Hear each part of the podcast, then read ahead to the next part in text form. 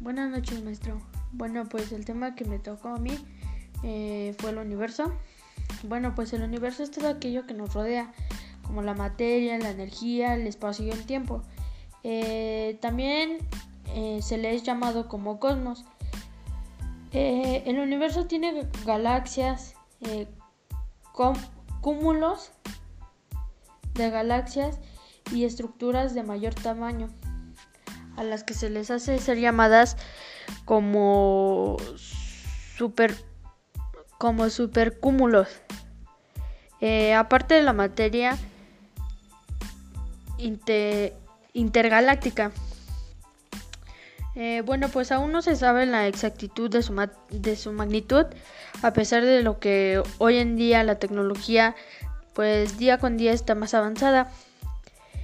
Existen distintas distintas ciencias que estudian el universo, entre ellas son dos en especial, la astronomía y la cosmología. Eh, también el universo es extremadamente grande, pero pues no es infinito. Eh, si lo fuera, mm, hubiese infinita materia en infinitas estrellas. Y pues no lo es así.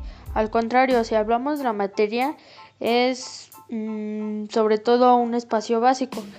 Eh, bueno, pues la materia no se destruye de manera uniforme, sino que se mantiene concentrada en lugares concretos, como galaxias, estrellas, planetas y entre otros.